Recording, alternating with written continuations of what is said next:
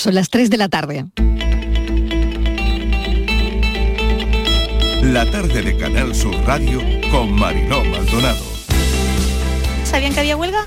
No, estamos de vacaciones. Ah, No. ¿Dónde van? A Málaga. ¿Qué me dice? Que tengo que ir hasta Torremolinos sí o sí, ¿no? De estar de consulta médica. eh. Ay, por favor, pues esto está lleno de gente. Ay, me quiero morir. ¿En serio? No, yo no tenía ni idea. Me he dado cuenta cuando he salido de mi casa, pero bueno, ya era muy tarde. a mi trabajo, voy súper tarde, ya me llamaron y todo, pero bueno, ¿qué vamos a hacer? Si todo transcurre con normalidad, Andalucía camina paso agigantado a convertirse en una de las, ya lo es, es una potencia turística de primer orden, pero camina con paso agigantado a ser una de las grandes líderes mundiales en el ámbito turístico, que es lo que nosotros queremos para nuestra tierra. Los costes están subiendo diariamente. Es que eh, cada día nos levantamos con la sorpresa del gasoil, que, que normalmente pues, está subiendo diariamente y los portes bajando, entonces la, situación es insostenible. También estamos reunidos pues, con las principales plataformas que eh, trabajan en lo que se entiende que son bienes básicos para propiciar que no haya ningún tipo de distorsión. Eh, tendremos casos de, gripe, tendremos, volveremos a tener casos de COVID, volveremos a un periodo de alta frecuentación complicado y la única manera que tenemos de prepararnos para eso es la vacunación, tanto de la gripe como esa cuarta dosis de recuerdo de COVID. Lamentamos este crimen machista que se ha llevado por delante la vida de una mujer de 29 años y su hija de 6 años. Hemos decretado tres días de luto oficial, hemos suspendido agendas políticas y de gestión. Esta tarde una concentración a las siete y media para que todos los vecinos puedan acudir. Tenemos que reforzar en algunos, en algunos temas de seguridad.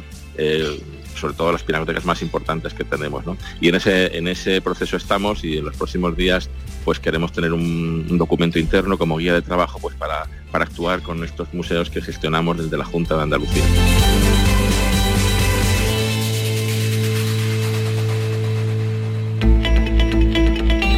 La tarde de Canal Sur Radio con Mariló Maldonado.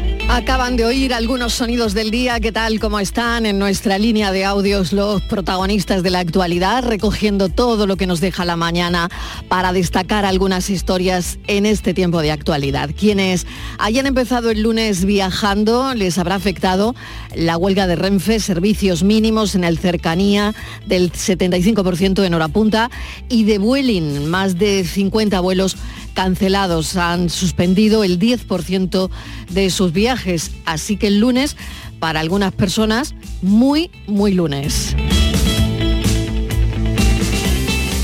La mañana nos deja la convocatoria de paros en el transporte. El paro responde al incumplimiento por parte de los cargadores de la ley de costes que prohíbe trabajar a pérdidas. Paros convocados por la plataforma por la defensa del sector del transporte de mercancías por carretera, la misma asociación que llevó a cabo distintos paros en el mes de marzo. Seguimos recorriendo la actualidad del día, la actualidad de este lunes. En Egipto se reúnen las delegaciones de la mayoría de los países del mundo para seguir hablando del cambio climático.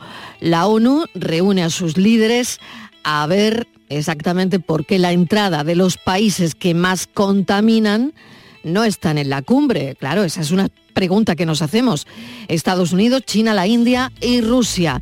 La emergencia climática ya ha venido y está para quedarse. Los científicos siguen poniéndonos sobre aviso. El último informe es una crónica sobre el caos climático que tenemos encima. 350.000 personas en el mundo mueren por olas, por olas de calor, por sequías históricas son las de África, inundaciones en Asia, desgastan medios de subsistencias en todos los continentes. Los últimos ocho años han sido los de más calor de la historia y en esta cumbre, como en algunas otras, no parece que vaya a haber ningún gran acuerdo que de momento les contemos. La excusa ahora mismo es la guerra de Ucrania. Aunque estamos a tiempo de actuar, el informe señala que los últimos ocho años, incluyendo los datos hasta septiembre de este año, han sido los más cálidos registrados, lo que hace que cada ola de calor sea más intensa, lo estamos viviendo, y potencialmente mortal en algunos países, como les hemos comentado de África, especialmente para las poblaciones vulnerables.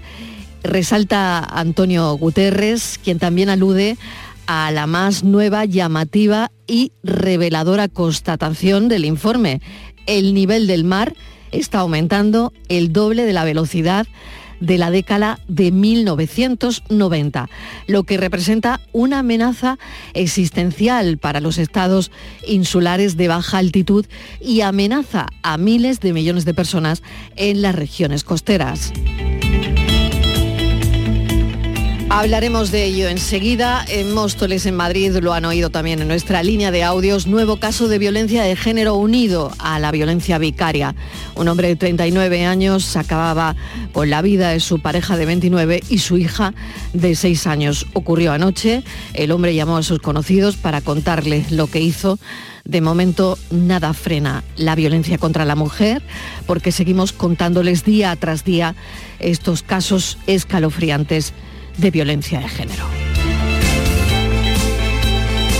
Andalucía lanzará una campaña para nómadas energéticos. El presidente de la Junta, Juanma Moreno, ha inaugurado este lunes el stand de Andalucía en la World Travel Market de Londres, una de las ferias turísticas más importantes del mundo y esencial para el sector en Andalucía por tratarse del Reino Unido, del principal emisor internacional de turismo hacia nuestra comunidad autónoma.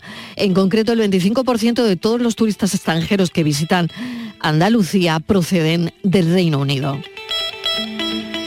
Han oído también en nuestra línea de audios al consejero de Turismo, Andalucía refuerza la vigilancia de sus museos después de los ataques a los cuadros de algunos activistas en el mundo, así que medidas de seguridad más fuertes para proteger las obras de los museos andaluces. Carnaval de Cádiz, candidato a Patrimonio Inmaterial de la Humanidad, la candidatura del Carnaval de Cádiz a Patrimonio Inmaterial. Se presenta este lunes en Madrid. La candidatura mostrará todos los apoyos que acompañan a esta propuesta y que van más allá de lo institucional, aglutinando a la sociedad civil y también a artistas de talla internacional que han podido conocer el carácter único de nuestra fiesta. Con todo esto les damos la bienvenida a la tarde.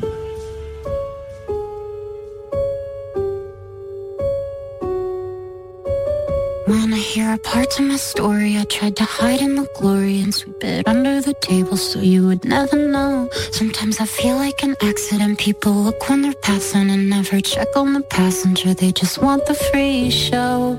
Yeah, I'm constantly trying to fight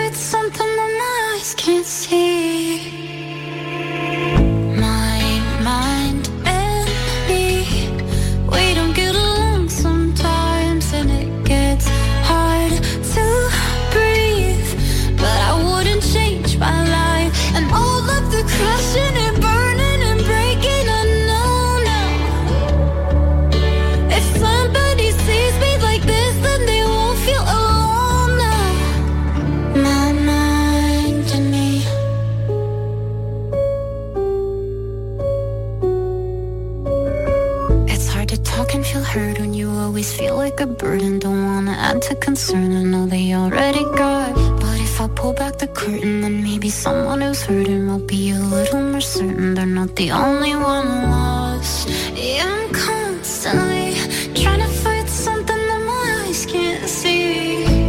Hemos elegido esta canción de Selena Gómez. Ha sido de las pocas actrices y cantantes internacionales que se han atrevido a contar lo que le pasa y lo ha hecho sin tapujos como una forma de librarse de ese lastre que según ella la ha ido acompañando a lo largo de los años. El hablar del tema la ha ayudado, se ha quitado un peso de encima, ha respirado hondo y ahora todos podemos ver un documental que cura su salud mental, según ella. Dejaré de vivir así una mujer, Selena Gómez, que lleva años luchando contra la depresión, contra el lupus y contra su trastorno de bipolaridad. De ello y de la tristeza que le produce su dificultad para ser madre, habla en su nuevo documental Mi mente y yo.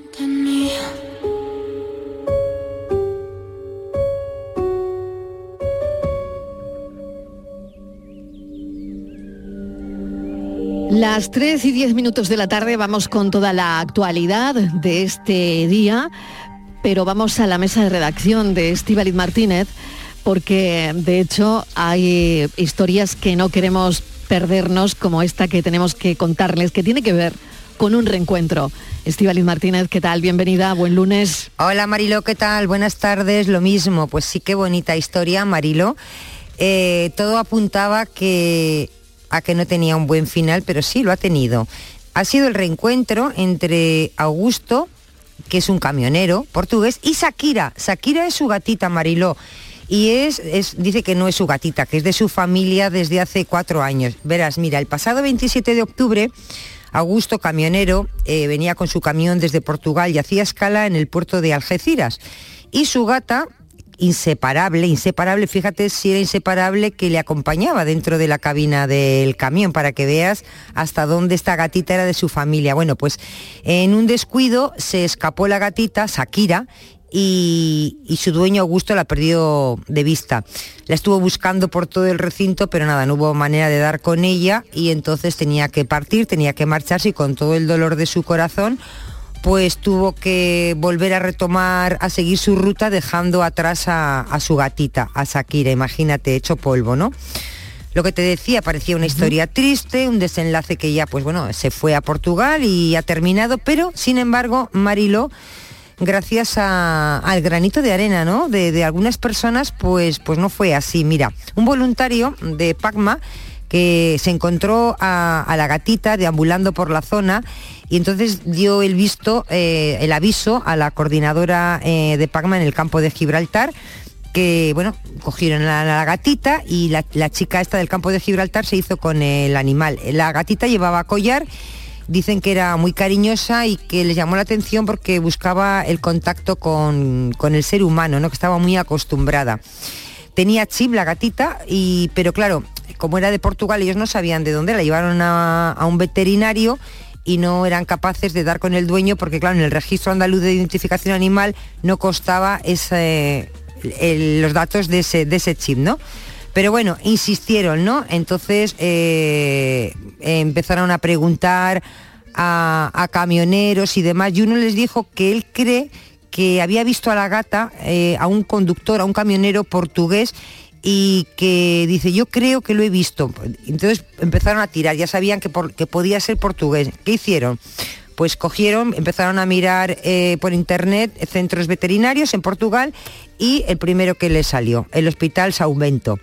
Llamaron, por supuesto sin tener ninguna esperanza, contando lo que les había pasado y Marilo, ¿cuál es la sorpresa? Que a los cinco minutos eh, ya habían localizado este centro veterinario a la familia de Shakira. Rápidamente, fíjate, fíjate qué rápido funcionó. Llamó el dueño de la gatita Augusto, el camionero, dice que llamó llorando, emocionado y que solamente decía mi Shakira, mi Shakira, mi niña, mi niña, mi niña. Bueno, pues ya Augusto dice que fue, fíjate tú, toda la familia con la mujer y su cuñado, todos fueron a, por la gata al campo de, Gibraltar. Cruzaron toda la península de, estrecho, de ¿eh? extremo a extremo. Eh, toda la familia, o sea, no fue el solo, fue la mujer y tal. Y dice que fue todo muy emocionante porque, bueno, que los tres abrazando a la gatita, como, bueno, pues como un miembro más de la familia. Dicen que era muy especial para, para ellos esa gatita dice, eh, contaban que, la mujer del camionero que estaba muy mal desde la desaparición, que estaba con depresión, que tenía que había empezado ya incluso a tomar pastillas y que Augusto que solamente la abrazaba a ella al oído que le decía, Shakira, nunca más sales de casa, nunca más sales de casa.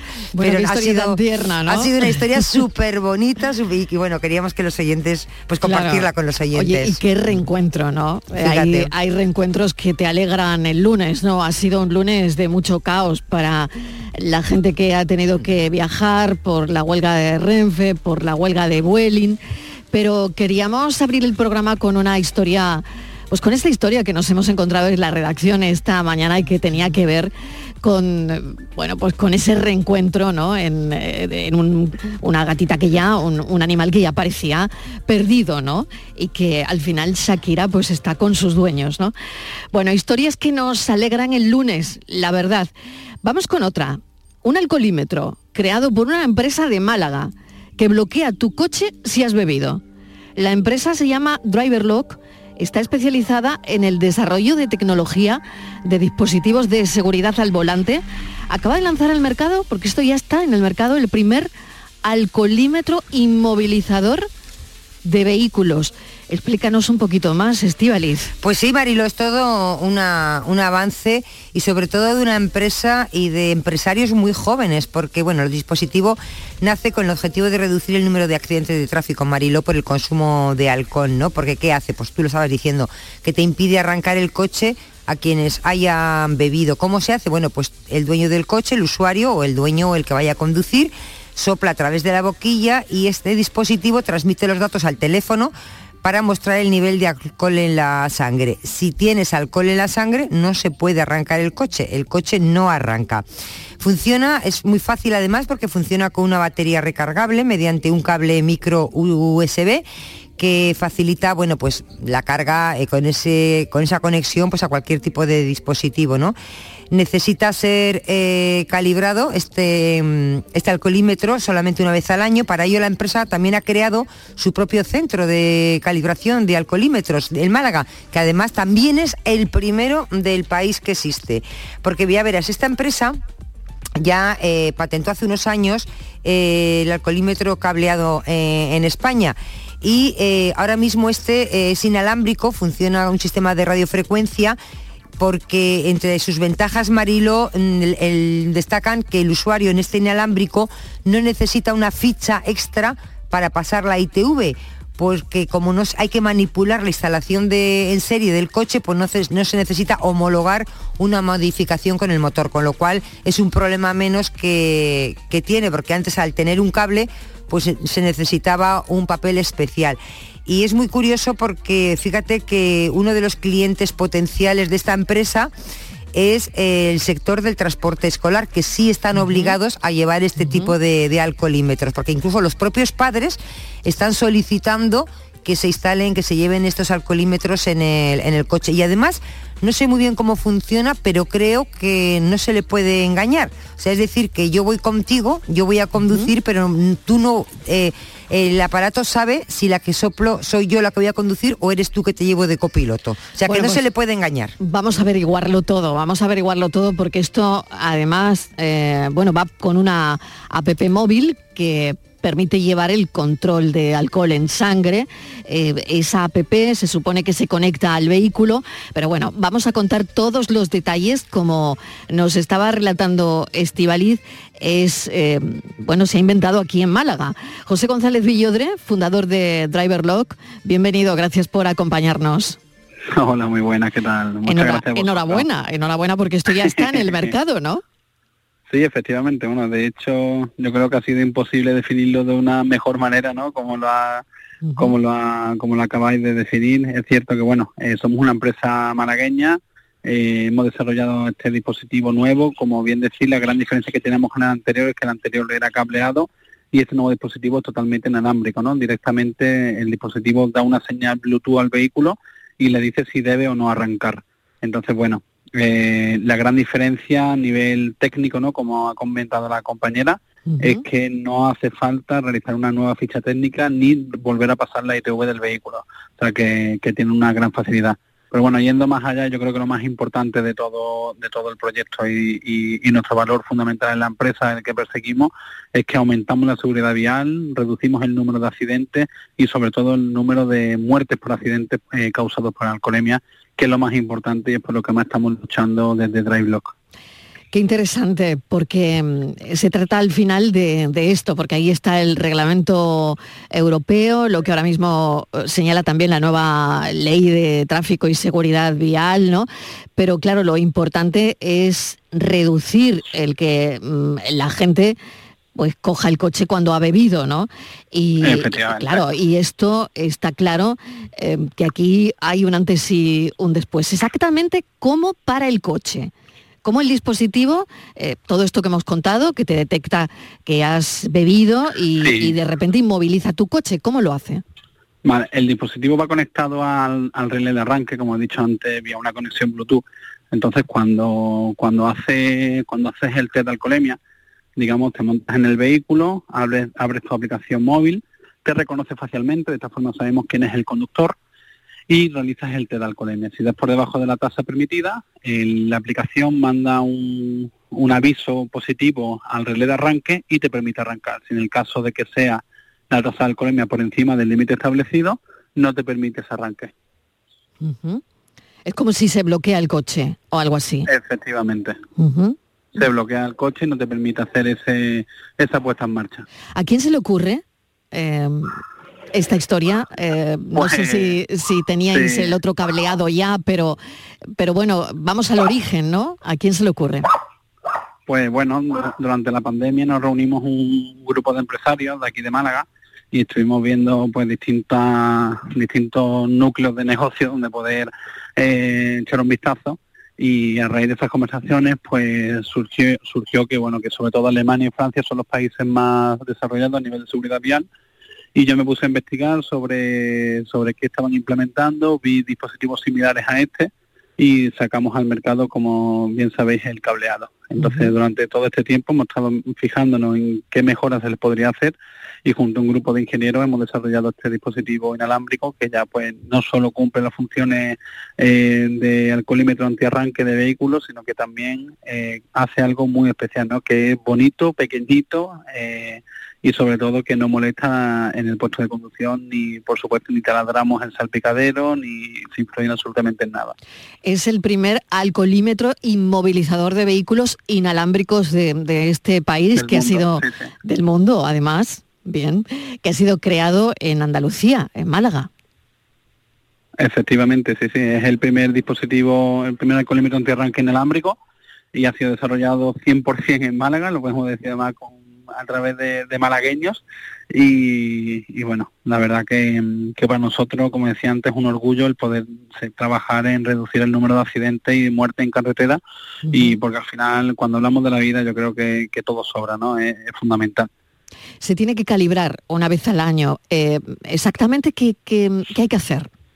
Sí, bueno, eh, como bien habéis comentado, tenemos un laboratorio, eh, eh, un centro de calibración de alcoholímetros oficial, aquí también en, en la ciudad de Málaga, eh, desde donde nosotros, pues a través de pues, distintos ingenieros químicos que tenemos, desarrollamos todo el proceso de calibración para validar que el dispositivo está cumpliendo con una medición totalmente acorde con la normativa, ¿no?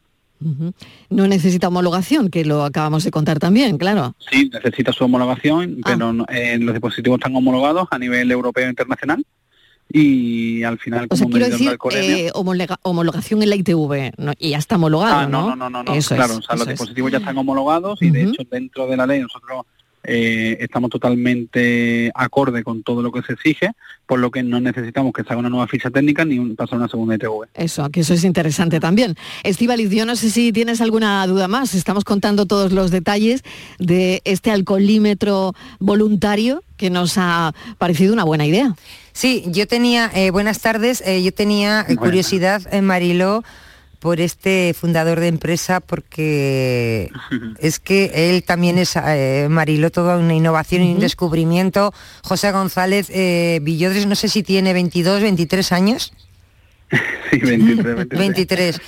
Y mm, Mariló es el, es el, es el No presidente. va nada mal, ¿eh? No va nada mal, no va nada mal. es el trabajo. presidente Sí, sí, sí. ya de la Asociación de Jóvenes Empresarios de Málaga. Creo que en los 27, 28 años que tiene la entidad nunca habían tenido a un presidente tan joven porque asumió la presidencia con 22 años, pero es que lo de las empresas, creo que la primera fue con 14 años. Usted es- también es un descubrimiento, ¿eh? Usted es un descubrimiento. Bueno, bueno.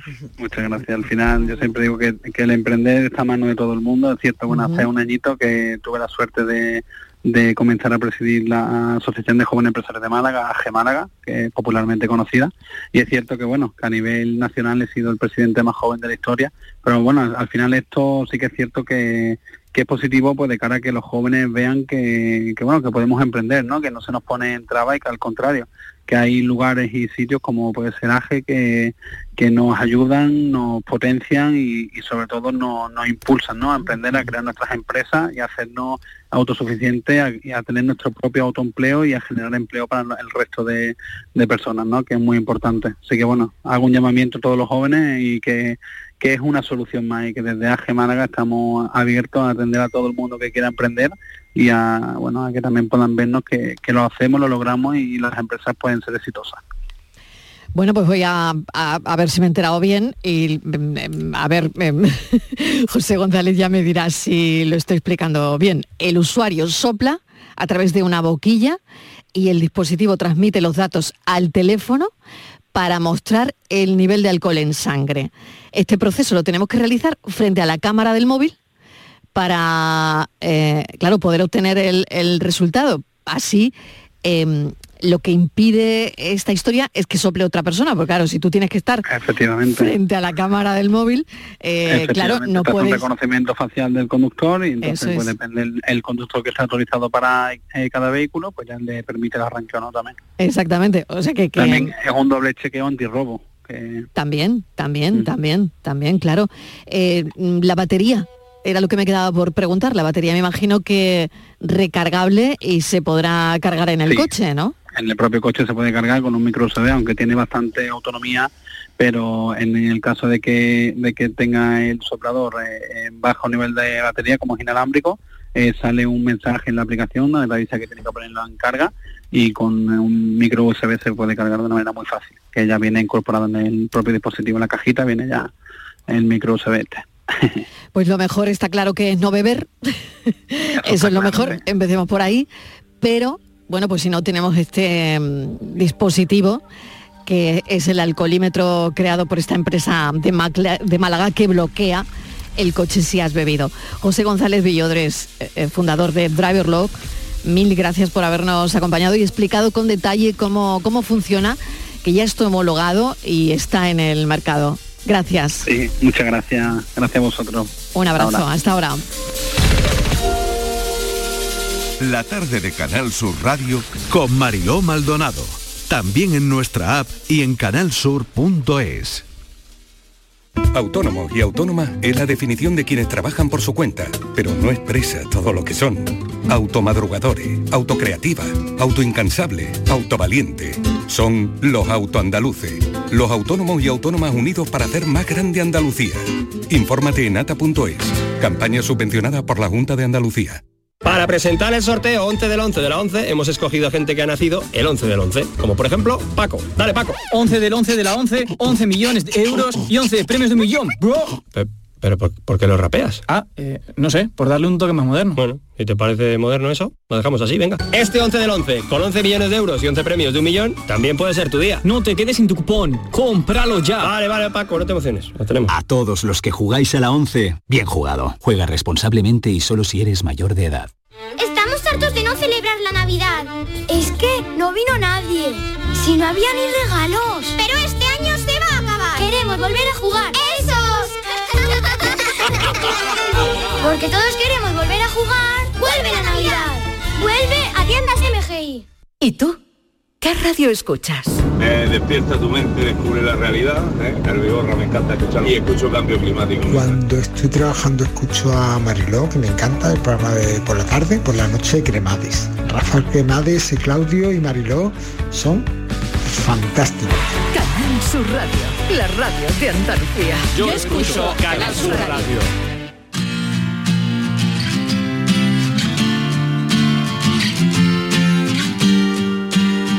La tarde de Canal Sur Radio con Mariló Maldonado.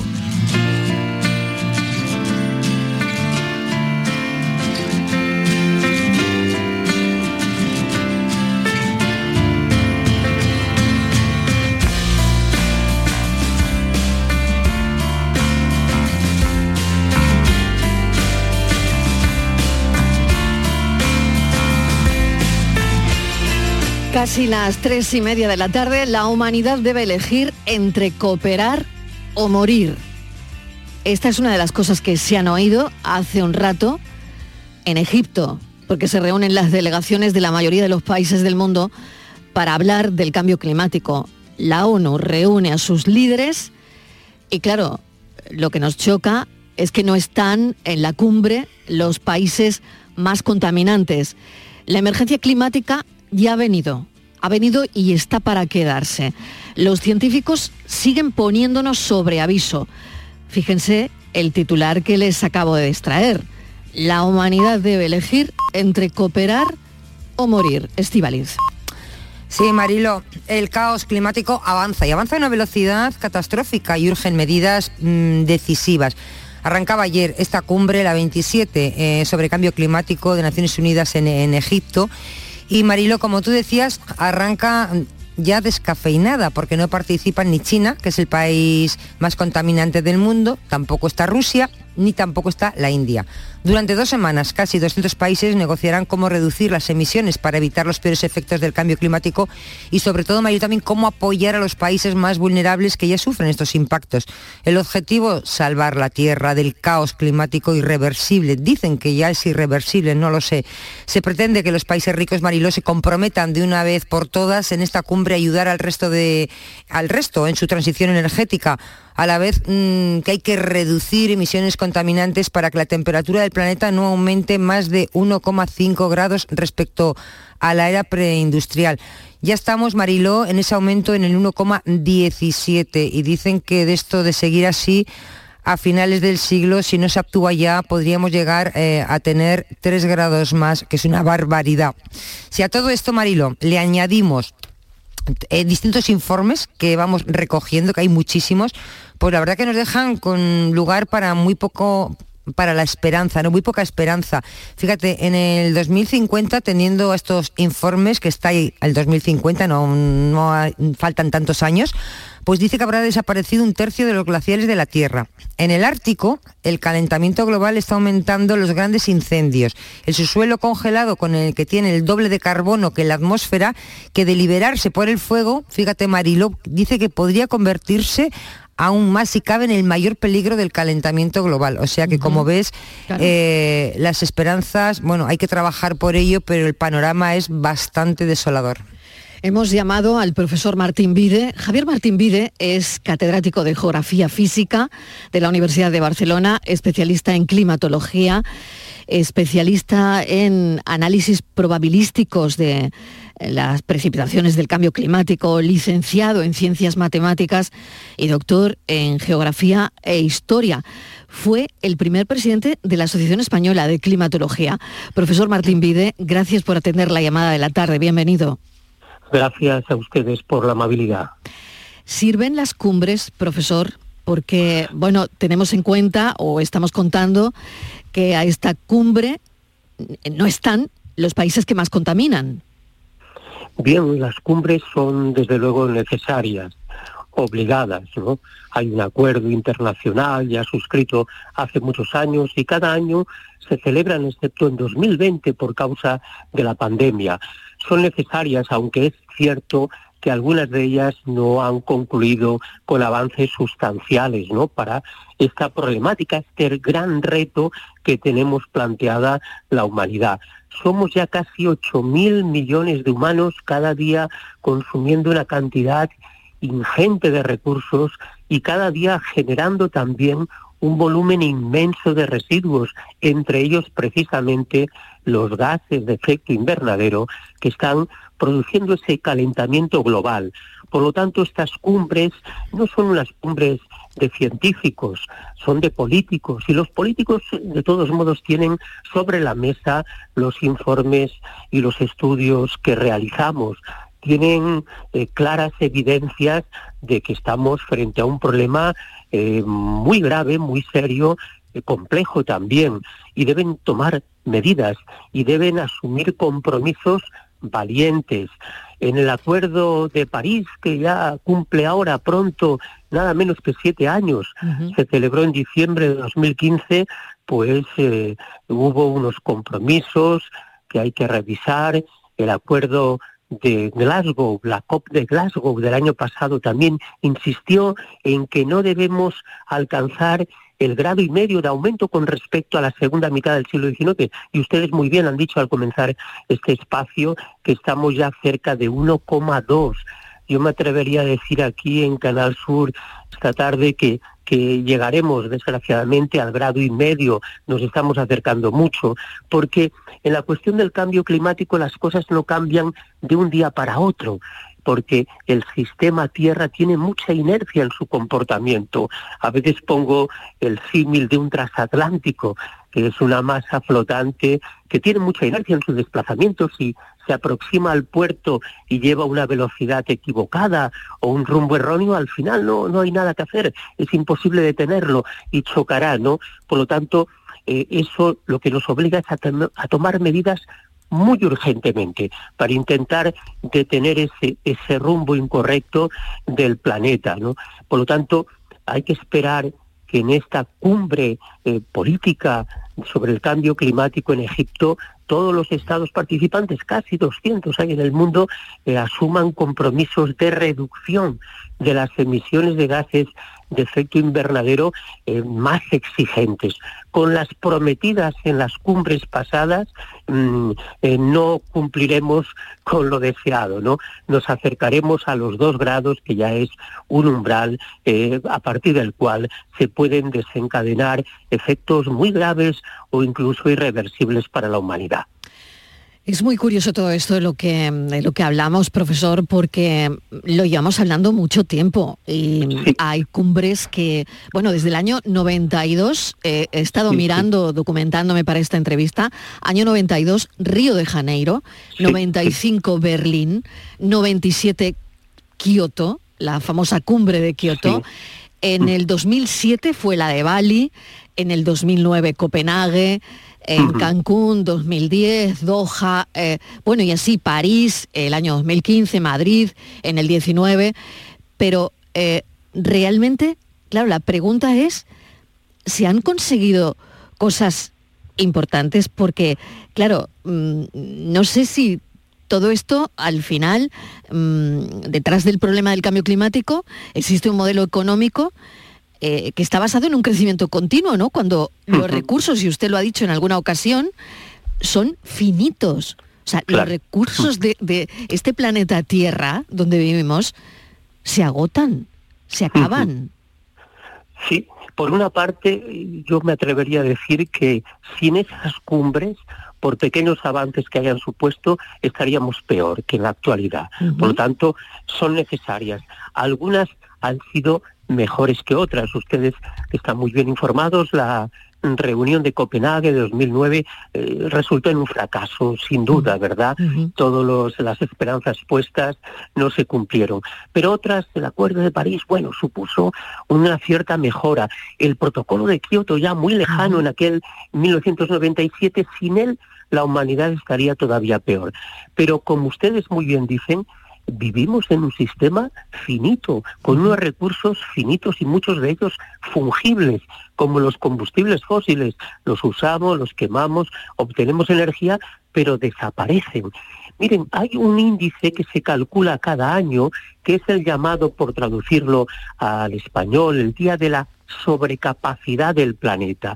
Significa que en las fechas del calendario se calcula en qué fecha, año a año, eh, la humanidad, ahora esos casi 8 mil millones de habitantes, ya hemos consumido todos los recursos y todos los servicios ecosistémicos que nos ofrece el planeta en un año entero. Pues bien, en este 2022 en el que estamos, esa fecha se ha calculado que es el 28 de julio, estamos ya en el mes de noviembre, ya los 8 mil millones de habitantes del planeta, ya hemos consumido lo que nos ofrece el planeta en este 2022. Por lo tanto, estamos produciendo un déficit, una deuda ecológica para quién? Para nuestros descendientes. Eh, esto es muy serio, ¿verdad? Estaremos ya pronto necesitando cada año dos planetas Tierra. Cuando esa fecha llegue el 30 de junio, porque cada año se va avanzando en el calendario, cada año llega un poco antes. Cuando se estime el 30 de junio, necesitaremos dos planetas Tierra, uno para la primera mitad del año y otro para la segunda. Realmente es inquietante. Estamos realizando con nuestro sistema económico, consumista, pues unos consumos y unos impactos en el planeta que superan con mucho la capacidad que tiene la Tierra de, de diríamos, de regeneración. Profesor, qué interesante lo que acaba de poner encima de la mesa. La verdad es que yo no tenía ni la menor idea. La sobrecapacidad del planeta y que ya la fecha 28 de julio ya lo consumimos todo, o sea, ya, ya tenemos que, mm, ya le debemos, le debemos al planeta, ¿no? Es como el saldo de una cuenta bancaria. Exacto, estamos, en, el, claro, en números rojos. Estamos en números rojos. Así es. Pues increíble la comparación. Estivali, no sé si tienes alguna cuestión más. Sí, eh, profesor, muy buenas tardes. Mm, yo le quería hacer dos preguntas. ¿Qué importancia tiene, si tiene alguna, que se celebre en Egipto? Bueno, es, diríamos, un guiño también, por decirlo así, en mi opinión personal, a países en vías de desarrollo. Eh, muchas veces se han celebrado estas cumbres en países, diríamos, del primer mundo, desarrollados. Yo creo que el, cambio climático es global, eh, hablamos de calentamiento global, pero es desigual. Los países pobres, realmente los países en vías de desarrollo, son los que ya están sufriendo y sufrirán con más gravedad los efectos eh, negativos del cambio climático. Por lo tanto, yo creo que es una elección acertada que esté celebrándose en un país en vías de desarrollo, en un país que no está situado dentro de los que así de forma figurativa llamamos del primer mundo. Por lo tanto, me parece me parece bueno que así sea. Estamos fijando un poco más la mirada eh, colaborativa, ¿no? En ayudar a los países del, tercer mundo, también entre comillas. Por lo tanto, me parece razonable y acertada esa elección. Y la otra cuestión es referente al carbón. Eh, con la guerra de Ucrania, eh, Alemania, por ejemplo, eh, aprobó activar centrales de carbón para, ahorrar con el problema que tienen del gas. Esto es un paso hacia atrás, muy, muy grave, muy grave es muy grave, eh, en efecto, esta década es decisiva y volver al carbón, que es el combustible fósil más contaminante, claramente por encima del petróleo y sobre todo por encima del gas natural, es una eh, situación, claro, de, emergencia, diríamos, pero es muy negativa. Volver al carbón cuando ya eh, lo habíamos desechado, descartado en muchos países del mundo, es una muy mala noticia para el conjunto del planeta. Profesor, y termino ya porque, bueno, estoy fuera de tiempo, pero es tan interesante esta charla. ¿El agua será el petróleo del siglo XXI? Perdone, no le he entendido. ¿El, agua, el agua será el petróleo del siglo XXI? Bueno, el agua en el planeta Tierra y en particular en nuestro país y más ahora con esta coyuntura de la sequía es un recurso tan vital y es un recurso que ha producido a lo largo de la historia conflictos eh, repetidos, permanentes y hasta guerras por el agua.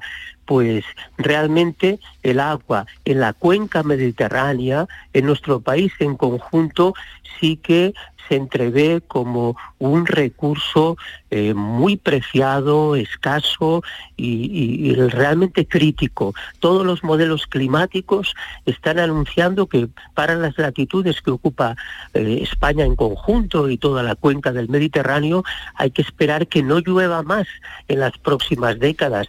En todo caso, menos. Y aún lloviendo más, como estaremos viviendo en un país más cálido, habrá más evaporación y por lo tanto más escasez de agua en superficie. Sí, sí, se entrevé realmente crucial. Profesor Martín Vide, muchísimas gracias por habernos atendido. Eh, bueno, nos ha contado alguna clave para entender, bueno, mejor eh, la cumbre del cambio climático en Egipto. Gracias, un saludo. Muchas gracias a ustedes. Vamos con la foto del día, Virginia Montero. La imagen de hoy es la propuesta por Daniel Pérez. Ejerce el fotoperiodismo desde hace 20 años. Tras sus inicios en la prensa local, en medios como La Opinión de Málaga o El Correo de Málaga, en la actualidad colabora con el periódico El País y las agencias F y Getty Images. Ha impartido numerosas charlas y talleres de fotografía escénica como fotógrafo oficial del Teatro Cervantes y preside la Asociación Malagueña de Informadores Gráficos de Prensa. Y ya saben nuestros oyentes que pueden ver la foto del día en nuestras redes sociales. En Facebook, La Tarde con Mariló Maldonado y en Twitter, arroba La Tarde Mariló. Para mí, la fotografía del día es la que publica hoy en portada el periódico El País, en la que podemos ver un barco repleto de inmigrantes atracado en el puerto de Catania, en Sicilia. En estos momentos, cuatro barcos con casi mil inmigrantes llevan dos semanas intentando desembarcar en algún puerto de Europa. El fotógrafo Salvatore Cavalli, de la agencia AP, trabajando de noche y con la distancia habitual de estas coberturas, centra toda la fuerza de la imagen en la mirada de una de las personas que llenan el barco. Una tenue luz nos deja ver unos ojos con la mirada perdida, entre otras siluetas oscuras, aguardando no se sabe qué para acabar con esta situación. Y una se pregunta qué estará pensando, qué estará viviendo. Fotoperiodistas que buscan su imagen del día. La tarde de Canal Sur Radio con Mariló Maldonado. También en nuestra app y en canalsur.es. Sevilla. Canal Sur Radio. Rafael vuelve a Sevilla con su gira triunfal. 24, 25, 26 y 27 de noviembre en Fibes. Compra tus entradas en rafaelnet.com y fibestickets.es. Rafael en concierto. ¿Planeando salir de escapada o de fin de semana? Recuerda, hay otra Sevilla. Asómate a la provincia y disfruta de un turismo seguro en cada uno de sus espacios naturales, pueblos monumentales y alojamientos. Cambia de vistas. ProDetour Turismo de la Provincia, Diputación de Sevilla. Reciclos llega a tu ciudad. La nueva aplicación con la que podrás ganar premios solo por reciclar. Participa reciclando latas y botellas de plástico de bebidas. Cuida tu entorno y gana premios. Descárgate la aplicación Reciclos y empieza a formar parte del reciclaje del futuro. Ecoembes. Hola, soy Ángel Yacer y este jueves estreno en el Cartuja Center La Jaula de las Locas, la gran comedia musical de Broadway. Espectacular, emocionante, divertida. La Jaula es la fiesta a la que no puedes faltar. Solo hasta el 13 de noviembre, siete únicas funciones. Entradas en Cartuja Center y la jaula de las locas.es. ¿Y tú? ¿Qué radio escuchas? La jugada de Canal el deporte. Los fines de semana a Pepe La Rosa y Ana. Me encanta el programa de Paco Rillero, Flexo. Es un muy buen programa. Canal Sur Radio, la radio de Andalucía. Yo escucho Canal Sur Radio. La tarde de Canal Sur Radio con Mariló Maldonado. Estos son nuestros teléfonos 95 1039 105 y 95 1039 16. Hoy recibimos a José María del Río y ya saben que es nuestro abogado. Tenemos cinco abogados en el programa, uno para cada día de la semana. Hoy le toca a José María del Río, los teléfonos están abiertos. José María es experto en derecho de familia, hablamos también de herencias. Bueno, el teléfono para los mensajes de audio 670 94 30 15, 670 940 200. Así que Virginia, vamos a poner sobre la mesa todo lo que tengamos. José María, ¿listo ya? ¿Qué tal? Listo ya, Marilo. Muy bien. Pues buenas tardes y vamos con todo, Virginia. Adelante, pues sí, pues como recordaréis, la semana pasada comentábamos en este mismo espacio el caso de unos padres que querían poner a su hija el nombre Acia, que en euskera significa semilla, pero también tiene la acepción de semen. Finalmente fue la juez la que le puso el nombre, le puso Cia. Pues hemos conocido que hay nombres vetados por el ordenamiento español. Por ejemplo, Tonto, Caca, Hitler, Judas y Osama Bin Laden están vetados. Sin embargo, podemos ponerle Caín a un bebé. De hecho, en España hay 89 personas llamadas así, según el Instituto Nacional de Estadística. Hoy queríamos hablarlo con esto, con José María, con José María del Río. Es tan curioso. Así es. ¿Cuáles son esas normas, José María, para admitir o denegar un nombre? Bueno, vamos a ver una cosa. El derecho al nombre es un derecho que tiene todo nacional español y por consiguiente, mientras que los apellidos derivan de la filiación paterna y materna o solo materna, el nombre es una determinación que queda al arbitrio de los padres, de los progenitores, pero que tiene que quedar sometido también un poco a la facultad discrecional del juez encargado del registro civil. Frente al derecho al nombre, existe de alguna manera la imposibilidad de establecer una serie de nombres que por ley, de alguna manera, eh, eh, puedan ser, como dice la ley, contrarios a la dignidad de la persona o que hagan confusa la identificación. Esas son las dos determinaciones que a criterio legal el juez puede interpretar a la hora de denegar un nombre. Este caso del nombre era un caso del nombre que podía de alguna manera afectar a, la normalidad o a estabilidad de un hijo eh, durante su menor edad, porque la traducción del nombre en vasco al idioma castellano es una cuestión que de alguna manera podría determinar en el futuro y en los derechos del menor una serie de cuestiones negativas que podían afectar al menor y por consiguiente el juez está facultado como para no poner el nombre elegido por los padres, porque aplicando la ley es un nombre que puede afectar al menor en su desarrollo y en su mayor edad. José María, queríamos saber sobre todo porque habíamos comentado ya este caso en concreto, el proceso. Cuando vamos al registro, después eso pasa a un juez y, y es el juez el que rechaza ese nombre, ¿no? ¿O es el oficial del registro el que ya pone de momento las trabas?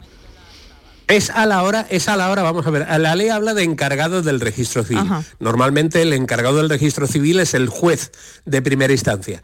Pero normalmente cuando yo formulo o cuando el hospital, el centro hospitalario donde la madre ha dado a luz, eh, eh, notifica al registro civil cuáles son los datos y cuál es el nombre y apellidos elegidos, pues ese encargado puede pasarlo directamente al juez, que en caso de que de alguna manera vea que existe una colisión entre el derecho a, poner el nombre a una persona y esas consideraciones que son contrarias a su dignidad, es el juez el que en el último extremo de alguna manera determina esa negativa a proceder a la inscripción del nombre de esa persona. Es decir, yo puedo poner a mi hijo como yo quiera, pero dentro de los términos normalizables y normalizados de la ley.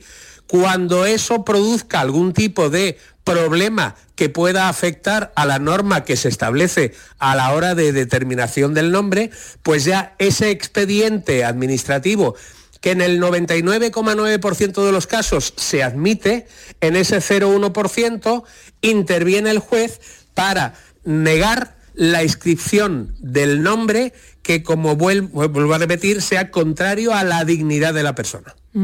Simplemente era por, comentar algunas curiosidades, ¿no? Por ejemplo, mm, no se pueden poner nombres de marcas, por ejemplo, Nike, pues oye, pues no. Nombres de personas famosas, pero sí, por ejemplo, parte, ¿no? Por ejemplo, por lo visto en España hay 624 mujeres que se llaman Shakira, 143 que se llaman Chanel y otras 200 y pico que se llaman Chenoa. Tampoco se pueden poner nombres de fruta, que por, se habrá dado el caso de alguien que habrá querido. Tampoco acrónimos o animales. Sin embargo, aquí hay excepciones, porque paloma, león, delfín, lobo, que causó polémica en su momento, están admitidos.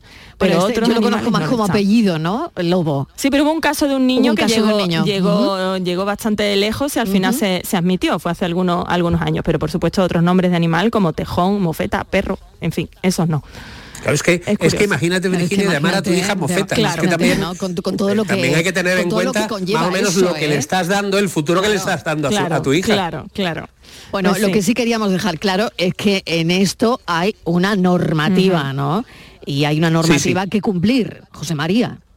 Totalmente, es decir, existe la ley del registro civil que establece más o menos cuáles son las inscripciones y cuáles son las determinaciones de cada una de las cuestiones que son inscribibles. Son inscribibles el nacimiento, eh, son inscribibles la adopción, es inscribible la separación, la nulidad o el divorcio, es inscribible eh, el fallecimiento de una persona. Todos esos son datos que constan inscritos en el registro civil. Bueno, pues yo creo, exactamente, vamos a cambiar de asunto, sobre todo eh, si te parece, tenemos una consulta de un oyente eh, que nos mandó por correo. Adelante. La paso a leer. Dice, hola, buenas tardes. Tengo una duda que a lo mejor es sencilla, pero no encuentro una respuesta clara. Quería saber qué porcentaje de sueldo o pensión de mi marido me quedaría, se entiende, tras su fallecimiento, y si esa cantidad varía si yo trabajo o si también estoy cobrando una pensión.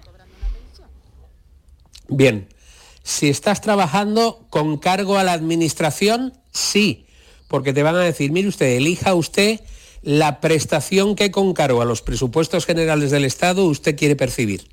¿Qué significa? Que yo elegiré la más adecuada o la que tenga mayor importe para poder eh, eh, subsistir mejor. Bien, entonces, no hay una determinación de la pensión que le va a quedar a una persona, en este caso a la, persona que lo pregunte, con relación al fallecimiento de su marido. ¿Por qué? Porque existen una serie de circunstancias que, como no aclara, son difíciles, pero que yo le voy a decir. Si está separada, si está divorciada, si está casada, si mantiene el matrimonio, si percibe otra pensión, bueno, pues si está casada, recibirá el 100%. Si está divorciada, recibirá también el tanto por ciento del tiempo que ha convivido con el fallecido. Si el fallecido ha contraído nuevo matrimonio, pues será proporcional al tiempo convivido con el causante. Es decir, pueden recibir la pensión dos viudas. Y si desde luego ella percibe una prestación de jubilación, lo lógico que hará la, la Seguridad Social será darle la posibilidad de que elija que se quede con la de mayor importe. Aclaradísimo. Puede, puede haber, darse todas estas posibilidades y puede mm. elegir en el caso de pensión. Justamente, sí. Lo que nunca podrá es cobrar o percibir dos prestaciones con cargos a la seguridad social, como sería la pensión de viudedad de su marido y como sería la pensión de jubilación de ella. ¿Y si está trabajando, José María, si está trabajando por, por cuenta ajena, cobraría también la pensión? Podría cobrar la pensión, pero siempre y cuando atendida los ingresos que tiene, que, está percibiendo. Es decir, si ella cobra una pensión de una, o sea, si ella trabaja en una administración pública, no es factible, no es posible cobrar dos pensiones o dos prestaciones con cargo a la administración pública. Distinto es que si yo estoy trabajando en unos grandes almacenes. Distinto es que si yo estoy cobrando, eh, por ejemplo, dinero de una, de una mutualidad. Eso, eso es distinto, pero yo no puedo percibir, yo no puedo percibir dos prestaciones con cargo a los presupuestos del Estado. Se me ocurre otro caso, y si es viuda por segunda vez, ya ha tenido un primer marido fallecido y hay otra viudedad, ahí hay dos pensiones también. Bien, hay dos pensiones, pero siempre Hacienda le dirá, mire usted, tiene usted que elegir entre la pensión que usted desee. Yo no le voy a poder pagar dos. Por lo tanto, eh, me imagino que esa persona viuda, que ha sido viuda o sido pareja eh, de dos maridos, pues no será tonta y elegirá la pensión más suculenta. Muy bien, bueno, pues vamos con otro asunto. Nos quedan tres minutos, pero yo creo que mm, nos daría tiempo, Virginia. ¿En qué se diferencia una herencia de un legado? ¿Cómo se paga el impuesto de sucesiones? Esto es lo que nos, vamos, tenemos en los próximos pues tres minutos. Venga. Directamente, directamente, José María. ¿Qué diferencia hay y cómo, cómo le afecta el pago de los impuestos? ¿Es lo mismo? ¿Es diferente? Cuéntanos.